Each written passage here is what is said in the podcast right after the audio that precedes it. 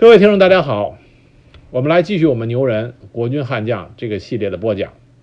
今天我们来讲的这个人呢，他实际上并不是个军事将领，他是蒋介石身边的智囊高参。这个人知道的人并不多，只有对那段历史相对有深入了解的人才有可能会知道他的名字，因为他比较早的时候就被暗杀身亡了。有人把他比作三国时的郭嘉，同样都是早早的死去，同样都是给主公献上了非常优秀的计策。但也有人呢把他比作蒋介石身边的诸葛亮，因为他洋洋洒洒给蒋介石上过献上过这个相当于《出师表》那样的啊施政方针，并且他的施政方针使得蒋介石能够迅速的扭转局面，统一了中国。这个人是谁呢？这个人的名字叫做杨永泰，他是蒋介石身边政学系的掌门人。关于杨永泰留下的史料并不是很多，只是提到了他最重要的几个功绩。我们在这一集里会慢慢的讲。杨永泰出生在一八八零年，广东茂名人。早年受过严格的封建正统教育，十七岁时考中了广东茂名地区的秀才。二十一岁那年，杨永泰考入广州高等学堂，开始接受系统的西方近代教育。一年之后，他从广东转入北京政法专门学校学习法律。毕业以后，回到广州出任《广东报》的记者和编辑。杨永泰这个人很聪明，而且很能写。文笔流畅，思维敏捷，思想活跃，当时扬名于珠江两岸。随着资历和才华的日渐长进，杨永泰开始涉足政团政坛。在孙中山积极掀起反清革命的同时，各省也发起了立宪运动啊，君主立宪的这种啊这个派别，纷纷成立了省咨议局，要求实行君主立宪。这时候的杨永泰积极赞成君主立宪。并利用手中的舆论阵地，撰写了许多文章，竭尽全力的为立宪运动摇旗呐喊。所以在一九零八年，以他的名气、才华和能力，被当选为广东省咨议局议员。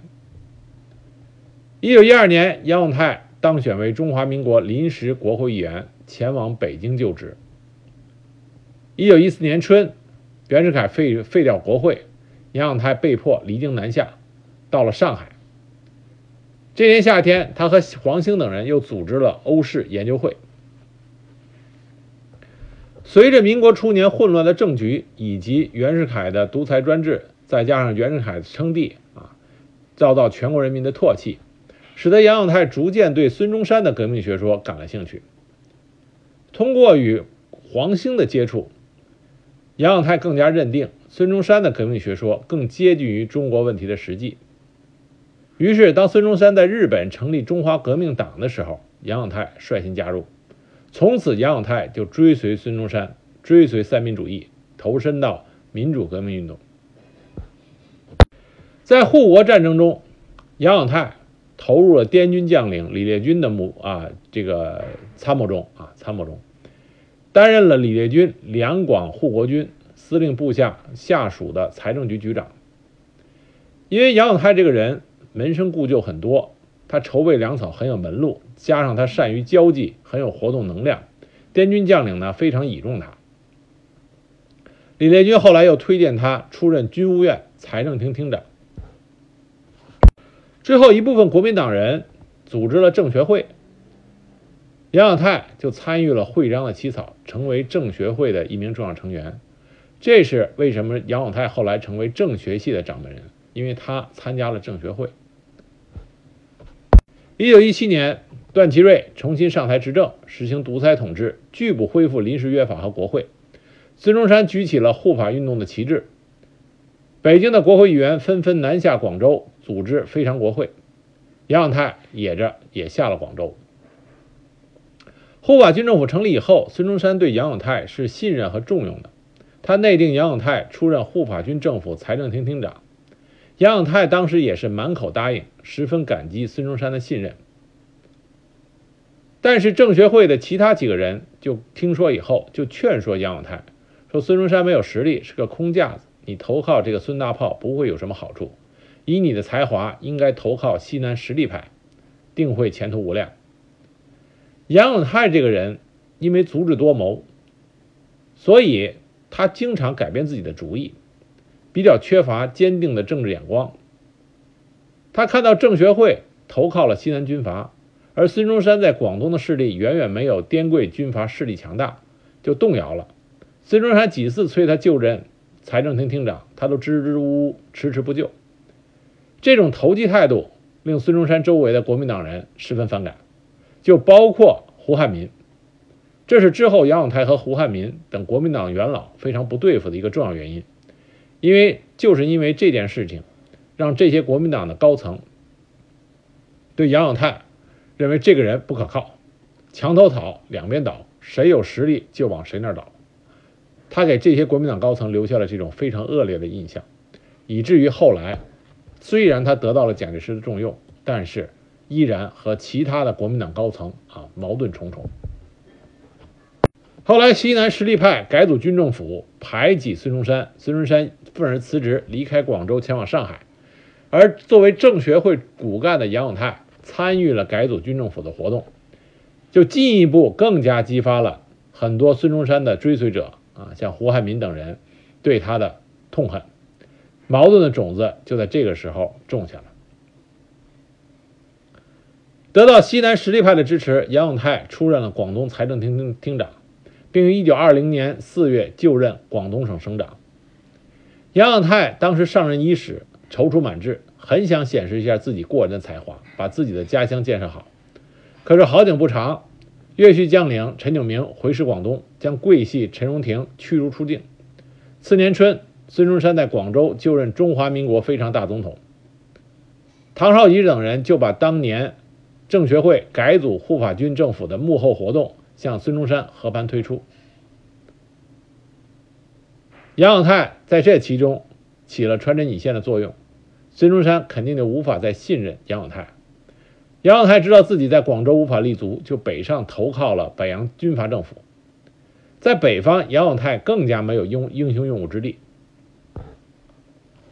后来，随着曹锟贿选丑闻的揭露，北洋军阀政府时代的旧国会顿时解体，政协会也就随之烟消云散。杨永泰只好回到上海，过起了隐居的生活。他这时候觉得自己有盖世才华，却无处施展，暗自叹息，也为怀才不遇、没有遇到明主而暗自神伤。一九二六年夏，开始了轰轰烈烈的北伐战争。这件事情对杨永泰的震动很大，他又萌动了寻求晋升之道、投靠明主的念头。一九二七年，蒋介石下野。这时候的杨永泰向李宗仁和白崇禧上了一份万言书。当时李白所代表的桂系势力是中国一个重要的势力。杨永泰认为他们是有实力的，于是就上了这份万言书，里边陈述了他对中国时局的看法和对现在当时政治的主张，表达了要跻身政治的强烈愿望。李宗仁、白崇禧读完这份外言书以后，对杨永泰的才华十分钦佩。但却非常鄙视杨永泰的为人，因为你四处啊墙头草，谁有实力向谁倒，都已经出了这么大的名气了。那么李宗仁和白崇禧就鄙视他的为人，他们一致认为，一个投靠过北洋军阀、投靠孙中山，也投靠过西南军阀的政客，在政治上是靠不住的。于是他们对杨永泰不予理睬。杨永泰本人心胸并不宽广，遭到了冷遇，他对桂系十分的恼怒。就记下了仇恨，之后他就会找机会报复李宗仁和白崇禧的桂系。杨永泰遭到冷遇并不灰心，他又略施小计，在南京政府交通部部长王伯群的手下谋了一个顾问的职位。杨永泰当初在政学系中人缘很好，而政学系中当时有滇军的中级将领，谁呢？就是之前我们谈到过的熊式辉。熊式辉和杨永泰关系不错，两个人后面后来就是政学系新政学系的首领，两个重要首领。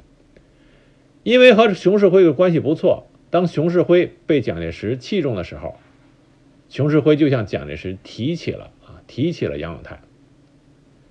刚开始蒋介石听说杨永泰的时候，拍案子说：“这个人我绝对不用，名声太坏了，啊，四处这个投机，啊，没有一点的可靠性，没法信任他。”但是熊式辉呢，屡次跟蒋介石说：“此人真的是有大才啊。”于是蒋介石呢就说：“那我见见他吧。”还没有安排和杨永泰的见面，正巧在一九二八年的春天，在蒋介石准备第二次北伐的时候，一天他与时任外交部部长的盟兄啊，就结拜兄弟黄福，也是国民党的一个要员，闲谈。蒋介石当时痛感自己。身边没有人才，缺乏足智多谋、运筹帷幄的谋士，他想恳请盟兄黄福结束政客生涯，与他自己共建党国。黄福就跟蒋介石说：“海内有奇才杨畅清先生，胸罗啊胸罗这个雄图，足以佐治。凡无所能者，畅清无不能；畅清所能者，有时无还不及。国家大计，望公商之。”什么意思呢？就告诉他有杨永泰，那胸胸中包罗万象，啊，乃大才。我能干的他都能干，他能干的我不一定能干，所以国家大计你应该用他。在蒋介石的心中，黄福是很有才华的佐证之才。当时黄福就是黄福给他建议的，要他离俄清共，这才。奠定了南京政府。现在这位才华横溢的盟兄居然说还有比他更厉害的参谋人才啊，谋士，这立刻蒋介石就重视。再加上之前熊式辉已经推荐过杨永泰，蒋介石就更升起了爱才之心，说一定要见见杨永泰。蒋介石这一见杨永泰可就了不得了，杨永泰。虽然在蒋介石身边待的时间不长，到他死也没有几年，但是杨永泰给蒋介石献上了两个重要的计策，这两个重要计策使得蒋介石一统中国不说，而且彻底改变了中国当时的时局。这两个计策的第一个计策就是削藩，最终统一中国。蒋介石和杨永泰见面之初。杨永泰就向蒋介石献上了收拾河山的初步蓝图，这听上去就很有点隆中对、隆中对的意思了。当时啊，史称草县计划洋洋万言，指陈内外大事，建议安安内攘外之法，如何内谋真正统一，然后全力对外，条理清楚，分析周详。也就是说，攘外。必先安内，这不是蒋介石想出来的，这是杨永泰给蒋介石提出的啊线上的计策。而这个蓝图的第一步就是削藩，达到中国真正意义上的统一。说的更明白一点，就是主要是设法打倒冯玉祥、阎锡山、李宗仁三个军政集团。这个时候，蒋介石啊，南京政府，当时的中国一共有五个强力的军政集团。蒋介石，中央政府；冯玉祥，西北军；阎锡山，晋军；李宗仁，桂军；再加上一个关外的张学良。如何打倒啊这些军阀，实现中央政府名义意义上的统一？这个说起来容易，执行起来很难。为什么呢？因为在蒋介石之前，中国不是没有出现过统一的希望。直系大将吴佩孚。一九二四年就曾经被国内外的媒体称为二十年代最有希望统一中国的军阀，还登上了《时代》杂志的封面。当时的直系几乎统一了中国除东北、两广和浙江以外所有的省份。但是，中国那个时候的情景是什么呢？你一旦有一个人脱颖而出，想要独霸天下，立刻剩下的人就联合起来跟你干。吴佩孚再厉害，也也是两拳难敌众手，在第二次直奉战争中，因为冯玉祥的突然倒戈，一败涂地。而这个时候蒋介石也只占有了东南五省和一市，他的实力比起吴佩孚基本上相当，甚至还有略微的不不足。如何统一中国，蒋介石心里也没有底。但是杨永泰给蒋介石分析，让蒋介石有了信心。杨永泰怎么分析的呢？说蒋介石有三个方面的独特优势，这是之前吴佩孚啊没有的。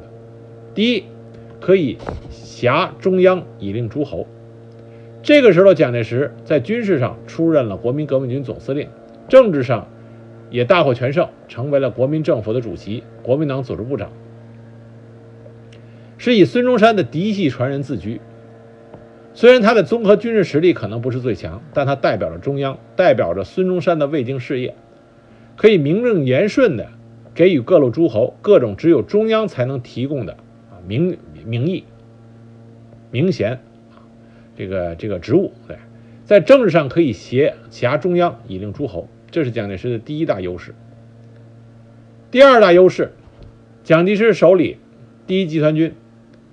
他所代表的国民党中央虽然只有安徽、江苏、江西、浙江、福建和上海五省一市的地方，但却是当时中国最有工业基础、经济实力最为雄厚的地区。在这个基础上，蒋介石买枪造炮，第一集团军就拥有了装备和经济上的优势。第三个，蒋介石实际上心胸还是比较开阔的，他率先打破了门派的限制、地域的限制。当时他的手下人才济济，蒋介石和其他几个地方集团势力的领袖相比，更具有政治领袖的气魄，这尤其体现在他用人的方面。其他几个集团都是固步自封，搞自己的小团体主义，对团体之外的人天然的进行排斥和歧视。蒋介石用人虽然也带有地域色彩和小团体主义，但是在使用人才方面。已经有了相当的眼力和胆魄，在他的幕下可谓人才济济，深谋远虑者有杨永泰、黄福，能言善辩者有张群、吴志辉，谋划军机者有杨杰等等。而且蒋介石历来是礼贤下士，对有才能的人啊，一来是敬重有加。比如说冯玉祥的谋主张方，这人颇有远见，多次劝说冯玉祥。就待在西北练兵筹饷，待天下有变的时候再伺机东出。冯玉祥却对他极为厌恶，拿正确的意见当耳旁风，后来竟然发展到想把这个人杀了而后快。幸亏被蒋介石所救，就投入了蒋介石的阵营。后来在中原大战中，为了为瓦解冯玉祥的势力立下了大功。阎锡山的心腹谋士赵代文常驻南京。对蒋介石的实力颇为了解，蒋介石对他礼贤下士，颇有知遇之恩。于是，这个阎锡山的心腹谋士就屡次的劝说阎锡山不要反对中央，让阎锡山迟迟下不了对蒋介石对抗的决心。如何真正具体实施，将这些地方实力派纷纷的瓦解？杨永泰提出的策略是：政治上化零为整，军事上。化整为零，这两句话听上去好像很简单，实际上蕴含着很大的心机。政治上化零为整，在政治上、名义上把所有的权力归于中央，包括经济权、金融权等等；军事上化整为零，然后在军事上把你的部队搞垮。这两句话说的是非常的啊，非常的有有这个有眼光的，在具体实施上。借助国家统一、裁军建设这个幌子，在军事上分化瓦解各派系，以实现各个击破；在政治上不断的加强中央集权，削弱地方的政治权力，尤其是运用各种手段，包括划分地税、国税，收回地方的税收权利。那蒋介石就把具体实施交给了时任国民政府财政部长的他的大舅子宋子文。宋子文是一个非常厉害的在财经界的。一个专家，我们老说四大家族，老提到的正史里老提到说宋氏家族以宋子文为首啊进行贪污，祸国殃民。实际上，宋子文是一个相当有才能的一个财经专家。他得到了蒋介石的授意之后，既然国民政府完成了名义上的统一，宋子文就在财税领域连续的大展拳脚，向地方军阀们发动了进攻。一九二八年六月，宋子文邀请实业界、银行界实力派与专家学者六十多人在上海举行全国经济会议，提出了裁兵减费、确立预算值、废除厘金、建立中央银行的呼声，向各派军阀在经济领域领域打响了第一枪。紧接着，宋子文召开全国财政会议，提出了统一全国财政的具体办法，同时提出了各种细细致的相应措施，大大加强了国民党中央的财政权力，地方实力派有苦难言。紧接着，宋子文大力整顿税收政策，对卷烟、面粉、火柴、水泥、棉纱等一系列工业品征收统一的税，又将盐务集合纳入财政部。提出统一税率、统一收入、整理厂产、推广销运的盐税改革建议，同时和各国重新签订了关税条约，逐步确立了统税、盐税、关税占主要地位的国民政府税收制度，大大提高了蒋介石集团的财政实力，打击了各路诸侯。这为蒋介石之后在军事上对各路诸侯动手提供了坚强的经济后盾。紧接着，宋子文主持制定了中央银行条例，成立南京国民政府的国家银行，以宋子文为总裁的新中央银行总行在上海设立。这个银行拥有发行兑换券、铸造和发行国币、经理国库、募集和经理国内外公债等特权。这样，蒋介石牢牢地把持住了当时全国的啊这个金融命脉。在经济领域，化零为整，把所有的财政权、金融权抓到了中央政府手中。紧接着就是杨永泰建议的军事上化整为零。首先，先礼后兵，蒋介石亲自主导了裁军会议、编遣会议，借助国家的名义，对各实力统帅、各各实力派统帅内调，实现杯酒释兵权的目的。同时，要求各地方军阀裁军。各地方军阀当然不干，都是敷衍了事、勾心斗角，啊，根本谁也不做真正的动作去裁军。所以说，裁军历来削藩裁军只有武力意图，只有武力意图。针对这种情况，杨永泰又提出了新的整体解决方案。这个方案可以说，杨永泰的眼光是非常的毒的。他对当时国内的四大强藩，冯玉祥。阎锡山、李宗仁、白崇禧和张学良提出了完全不同的策略，这不同的策略非常有针对性，而且非常有效。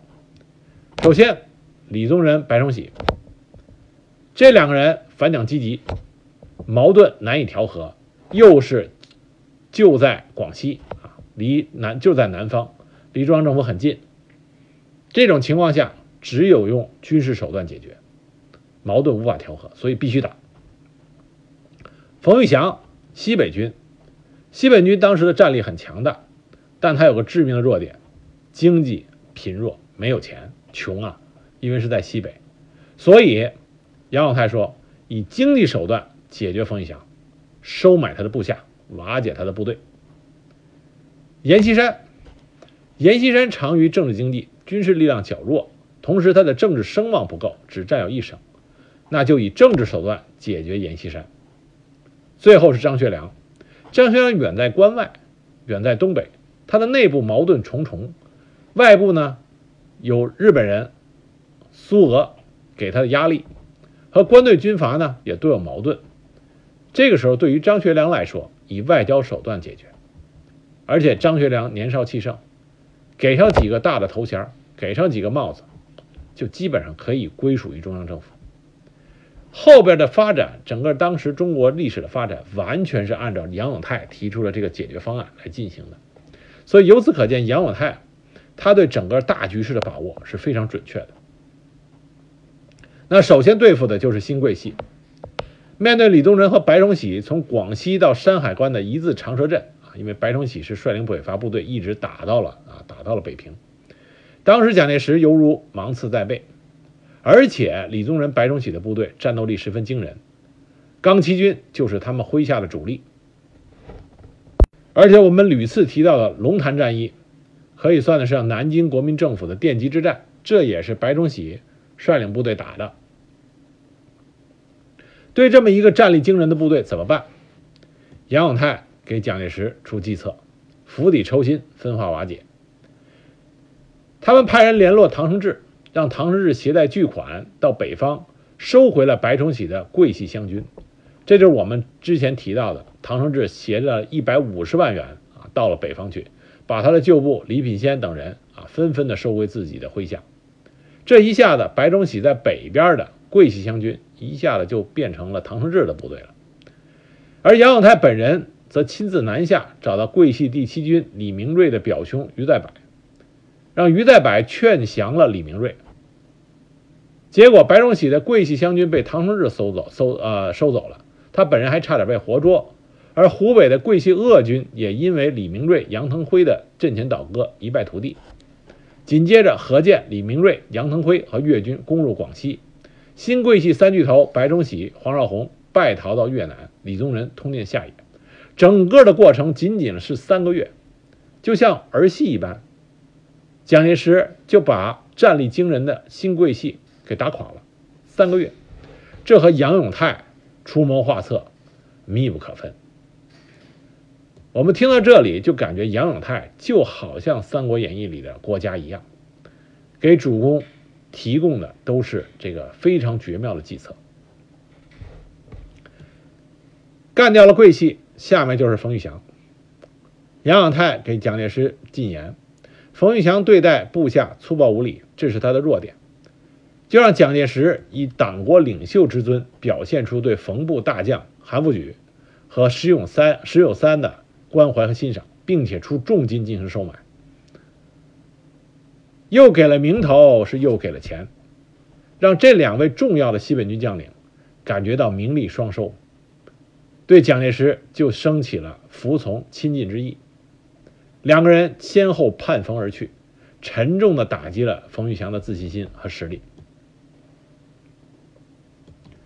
这期间还有一个就是唐生智，唐生智刚刚收回了他在白崇禧手下的桂系湘军。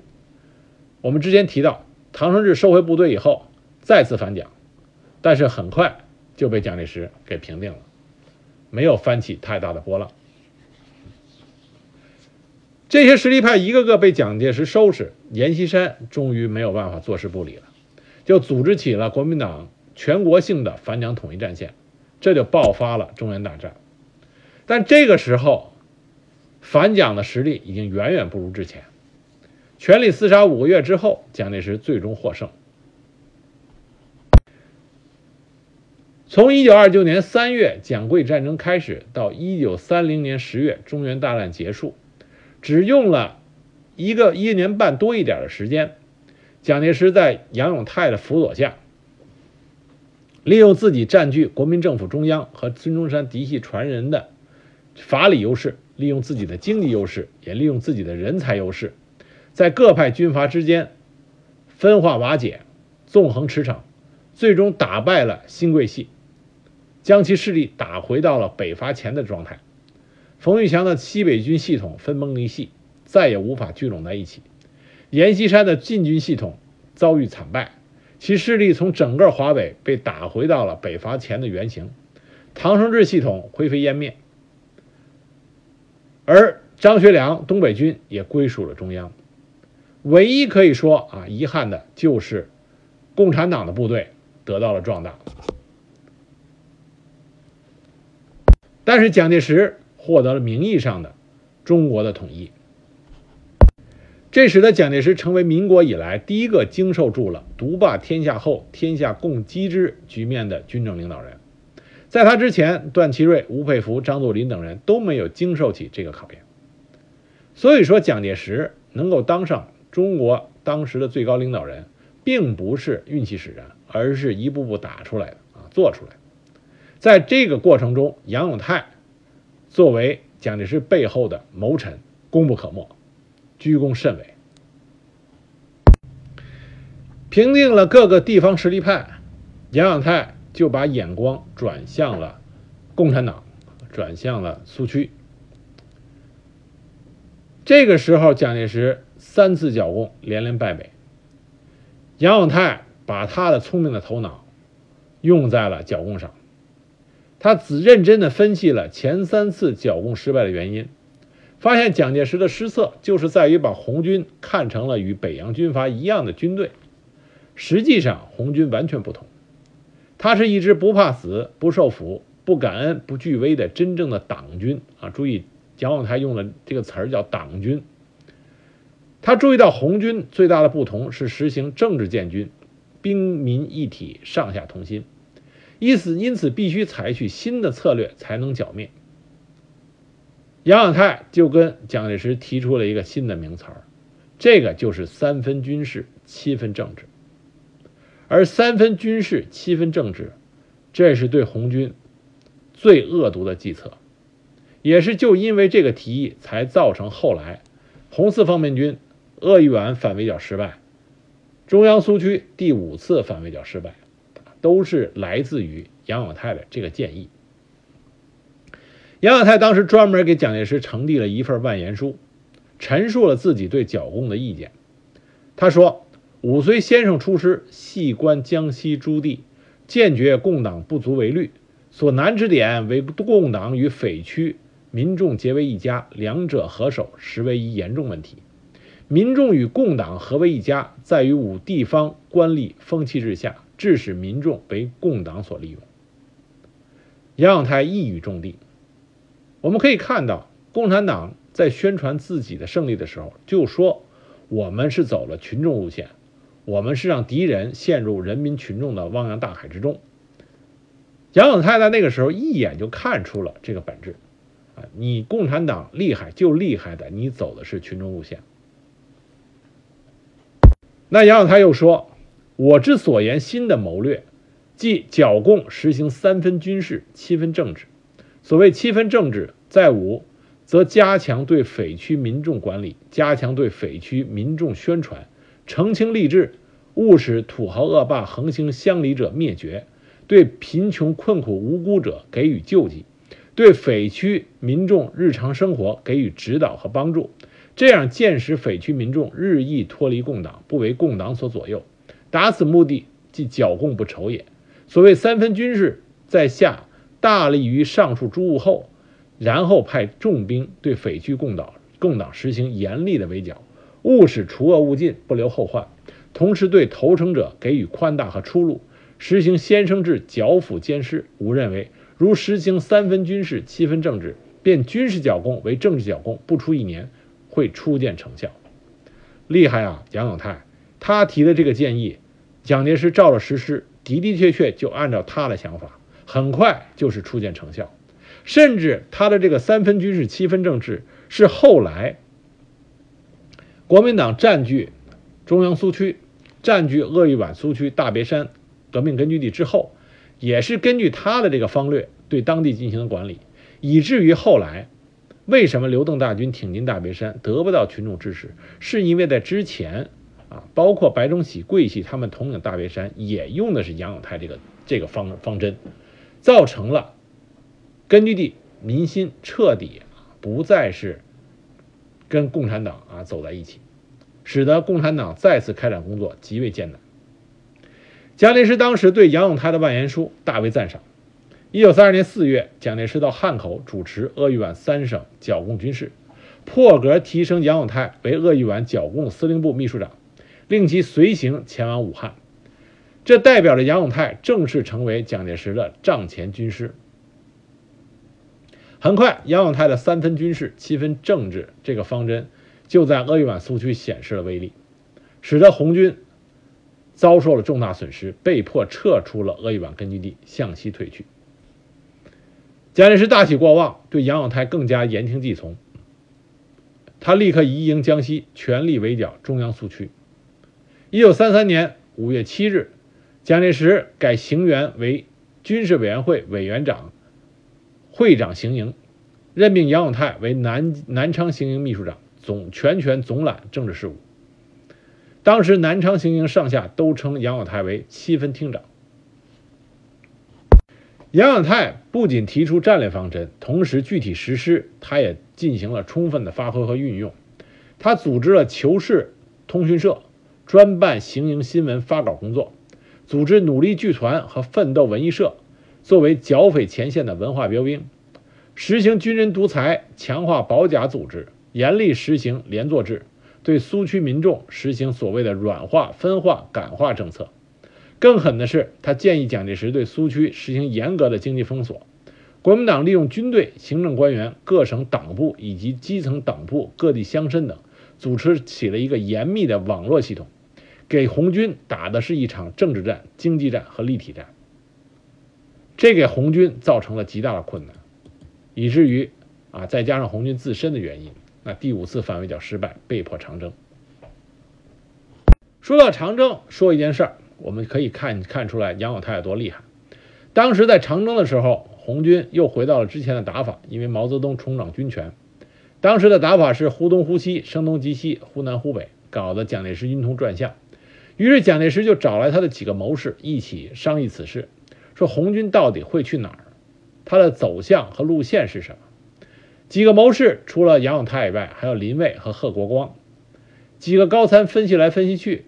给出了四个答案可能性：一、由江西南部信丰进入广东；二、江西南部经过广东与湖南的边境进入湘南；三、先入湖南，再出湖北、安徽苏区，然后北进；四、经湘西入贵州、四川，在北进。当时蒋介石认为最不离、最不靠谱谱的就是第四个选项：经湘西入贵州、四川，在北进。他说：“这不是石达开走的路吗？分明就是一条死路。”就但是断然否决了这第四条路线的猜测。谁提出的这第四条路线？这就是杨永泰预测的，而他预测的这个路线，恰恰就是红军最后长征走的这条路线。所以说，杨永泰他是的确有真才实学。他经过仔细的分析，觉得这是红军最有可能啊，最有可能成功的跳出国民党的追击啊，完成战略转移的路线。那么，红军主力长征进入西南，蒋介石因为追剿红军入川，他一直对四川啊是垂涎三尺，希望能够将四川收归到中央政府麾下。蒋介石这时候就觉得，如果一旦将来中日开战，四川是一个非常好的战略大后方，于是他想借助追剿红军之际，派中央军入川。杨永泰马上就意识到蒋介石的意图，马上建议撤销南昌行营，改设重庆行营。一来可以继续追剿共匪，二来中央军队可以入川，达到统一四川的目的。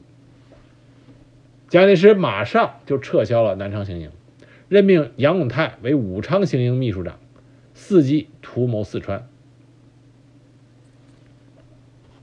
这个时候，四川的掌舵人刘湘。被红军打得正惨，他就向蒋介石要求援助，但是他要的是经济和武器方面的援助，特别声明不要派中央军进来，不要不要你老蒋的军队。蒋介石本来打算趁这个机会派中央军十个师入川，没有想到刘湘居然把拒绝军队入川作为前提条件，怎么办？杨永泰又献上良策。他说：“目前要先抓到刘湘，答应给钱给军械，不派兵，只要求派遣一个没有武装的参谋团驻扎在重庆，协助川军计划作战。”杨永泰亲自率领着参谋团，还有贺国光一起到了四川，什么都不怕，就怕让杨永泰亲自进到了四川。这就像孙悟空钻进了铁扇公主的肚子里一样。杨永泰到了四川以后，第一招就帮着刘湘把四川省政府组建起来。之后发出一道通电，告知四川大小首脑立即交出防区，拥护四川统一。大小军事首脑没敢反抗，纷纷复电表示拥护。刘湘当时乐不可支。趁着刘湘高兴，杨永泰趁机建议打破防区划分，划定十八个行政专属。由省政府派人担任专员，原来的地方官立即调动，由省府重新任命，对原来的官员进行专门的培训。这个建议立即就被刘湘采纳，通令照办。可是刘湘哪里知道，你信任杨永泰，让杨永泰对督察专员任命，他还不尽量的安排亲蒋人士担任。所以杨永泰通过对官员这个督察专员的任命，迅速控制了四川的地方。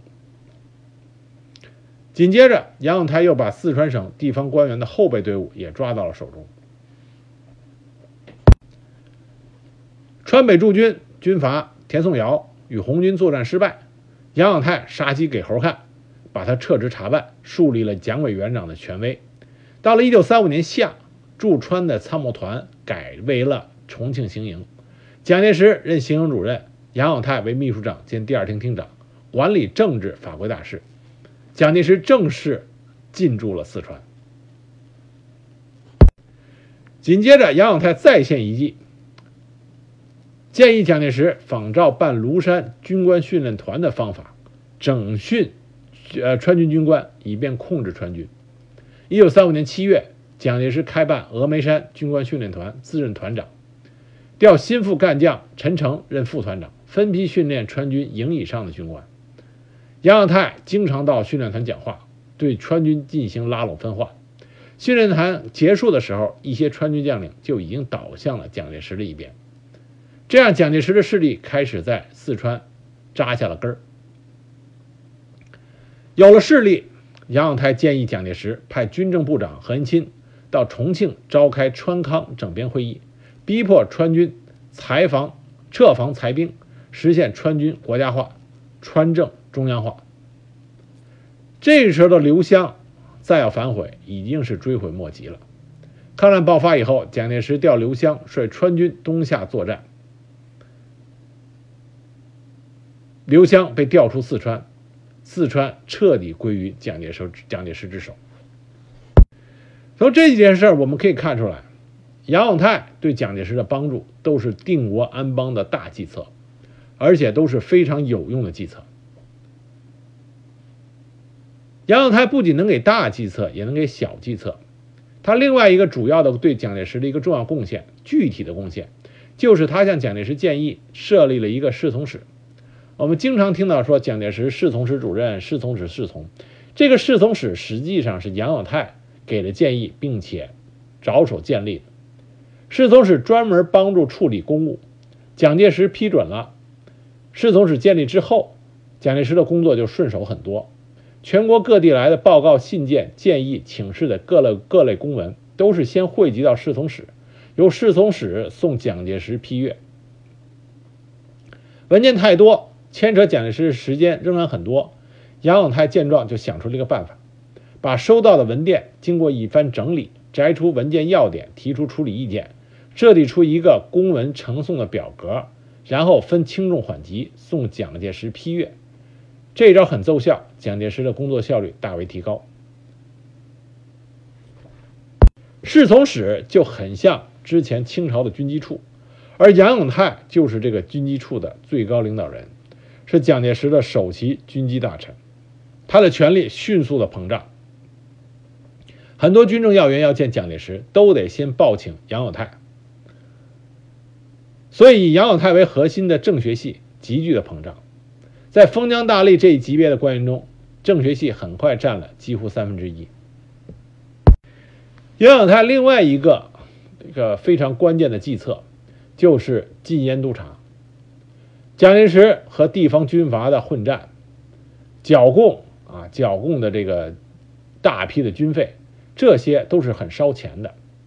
一九三三年，蒋介石就陷入到财政困难之中，经费从哪里来？剿共大业难以为继，怎么办？蒋介石瞌睡，杨永泰就送枕头。杨永泰很快就提出了个妙计，他提出了禁烟督察的计划。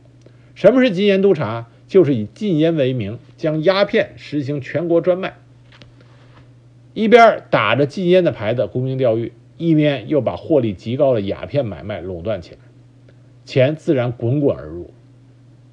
蒋介石一听，马上眼睛就亮了，立刻采纳，军事委员会禁烟督察处正式成立，督察处总部设在汉口，蒋介石派自己的亲信李鸿基任督察处处长。各地的督察处很快为蒋介石挣了不少的钞票，解决了蒋介石军事经费不足的困难。杨永泰的计策又再立了大功。蒋介石看到杨永泰真的是聪明聪明过人啊，聪明过人，提出的计策往往都是直中靶心，给蒋介石提供了很大的助力。但是杨永泰这个人呢，自古像他这种极度聪明，往往都是在性格上，往往性格上都容易恃才自傲。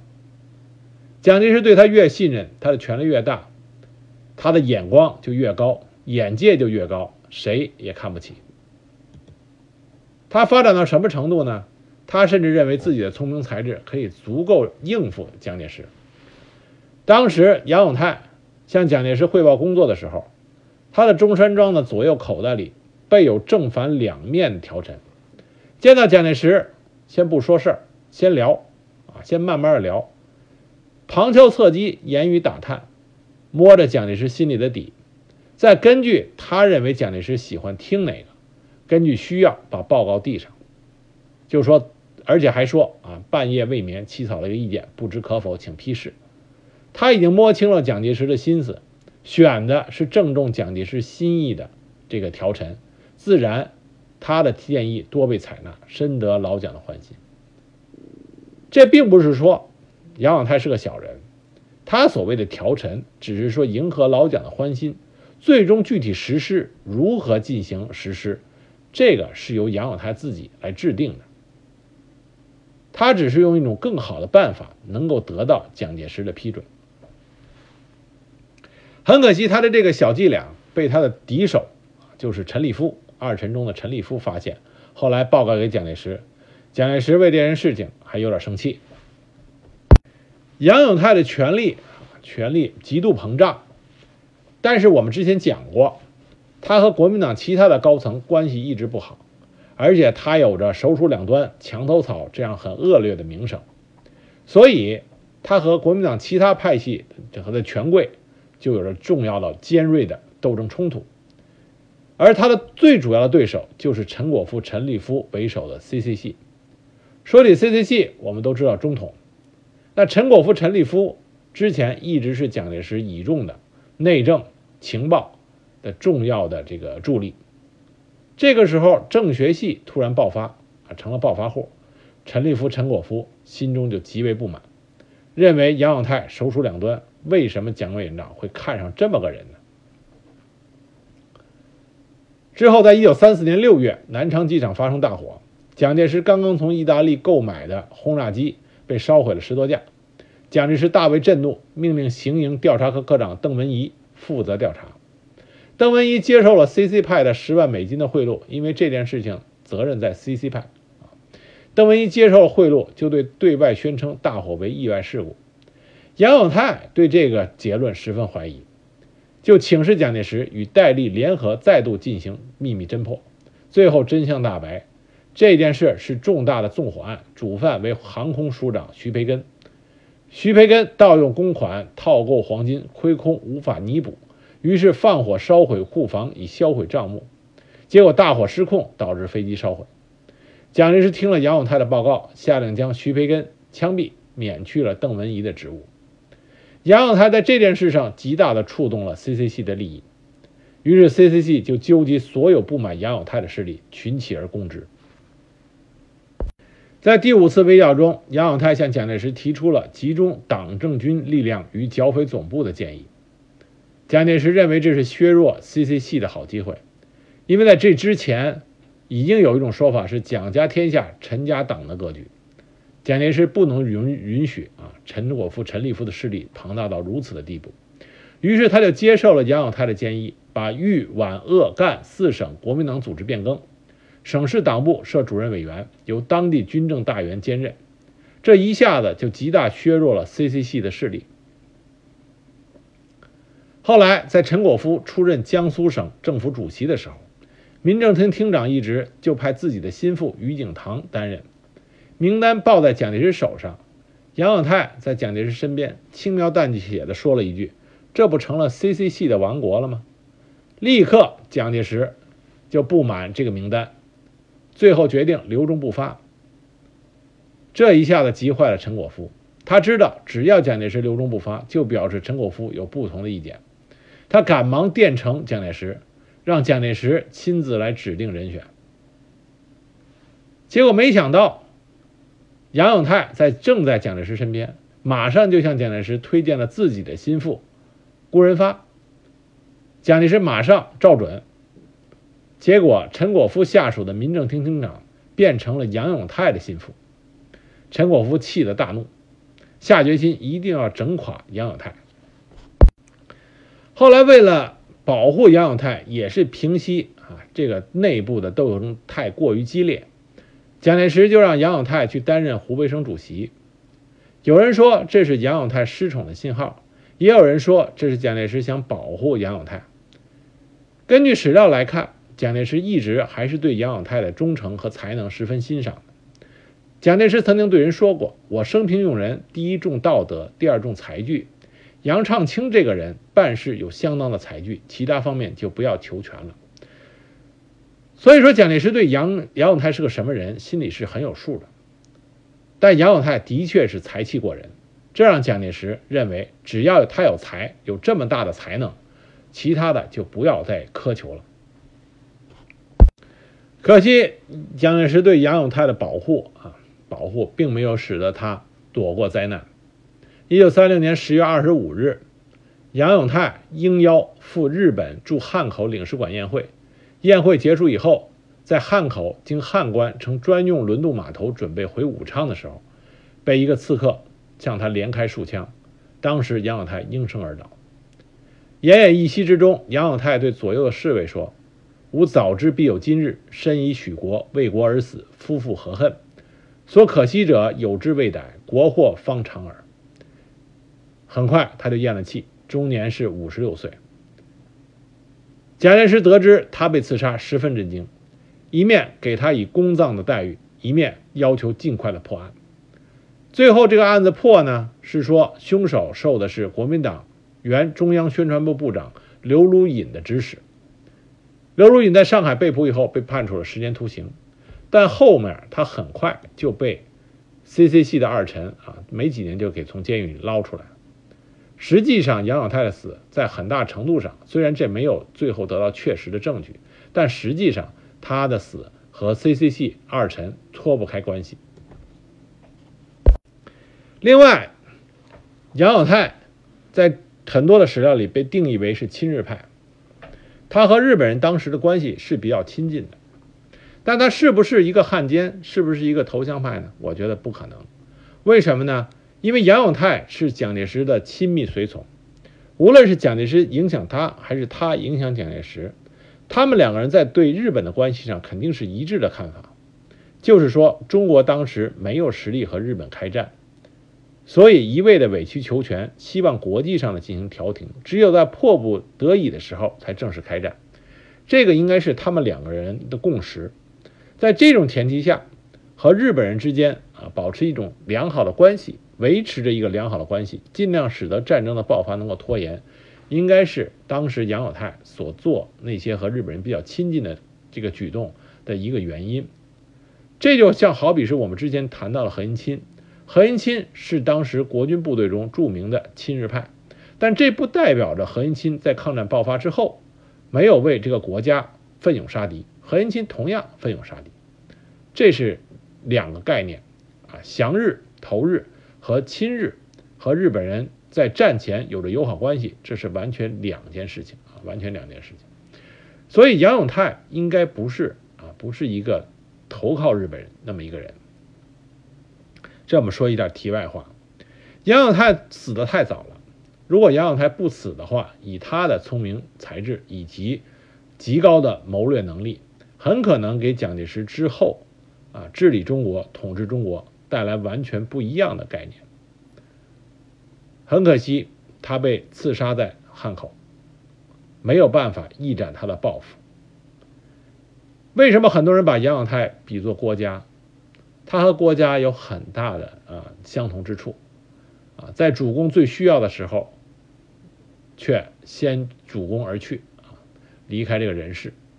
而他所遗留下来的这些计策，给主公曾经提出来的计策，啊，每一条计策都是非常有用，直接能够指向实处啊，指向问题所在，能够帮助主公把最难解决的问题解决。这是一个杰出的谋士所能做到、所应该做的事情。所以杨永泰的的确确当得上蒋介石曾经的首席智囊，并且给提出的计策都是这个这个安定国家、统一中国这种大计所以从这点上来说，杨永泰可以算是民国期间国民政府第一谋士。今天我们讲的这个人物呢，叫杨永泰。蒋介石身边的郭嘉、诸葛亮，希望大家能够更多的了解这个人，知道在蒋介石身边也有如此啊忠诚并且智谋过人的杰出谋士。